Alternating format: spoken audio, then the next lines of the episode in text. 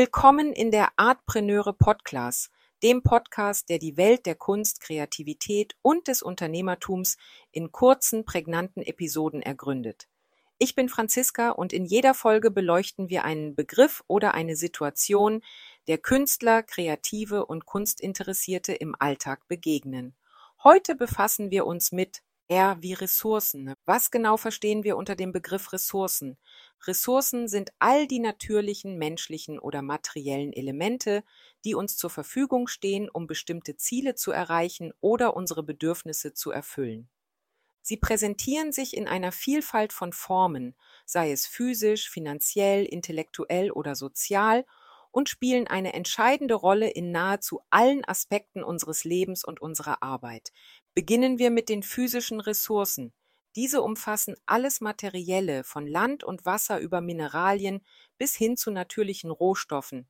Sie bilden die Grundlage unserer Produktion und Dienstleistungen, ermöglichen uns die Herstellung von Gütern und die Bereitstellung von essentiellen Leistungen. Eng verbunden damit sind finanzielle Ressourcen, das Geld, welches benötigt wird, um Projekte zu finanzieren, in Innovationen zu investieren oder tägliche Aktivitäten zu unterstützen. Doch der Mensch steht im Mittelpunkt aller Ressourcen. Die menschlichen Ressourcen, unser Wissen, unsere Fähigkeiten, Erfahrungen und unsere Arbeitskraft sind das Rückgrat unserer Gesellschaft und Wirtschaft. Sie treiben die Produktivität voran und sind entscheidend für den Fortschritt. Eng verknüpft mit den menschlichen Ressourcen sind die intellektuellen Ressourcen, Information, Patente und Forschungsergebnisse, die unerlässlich für die Entwicklung neuer Ideen, Innovationen und Technologien sind. Nicht zu vergessen sind auch die sozialen Ressourcen. Diese beziehen sich auf unsere Beziehungen, Netzwerke und das soziale Kapital innerhalb unserer Gemeinschaften und Organisationen. Sie ermöglichen uns den Zugang zu Informationen, bieten Unterstützung, fördern die Zusammenarbeit und bieten zahlreiche weitere Vorteile. Die Bedeutung eines effizienten und nachhaltigen Umgangs mit all diesen Ressourcen kann nicht hoch genug eingeschätzt werden.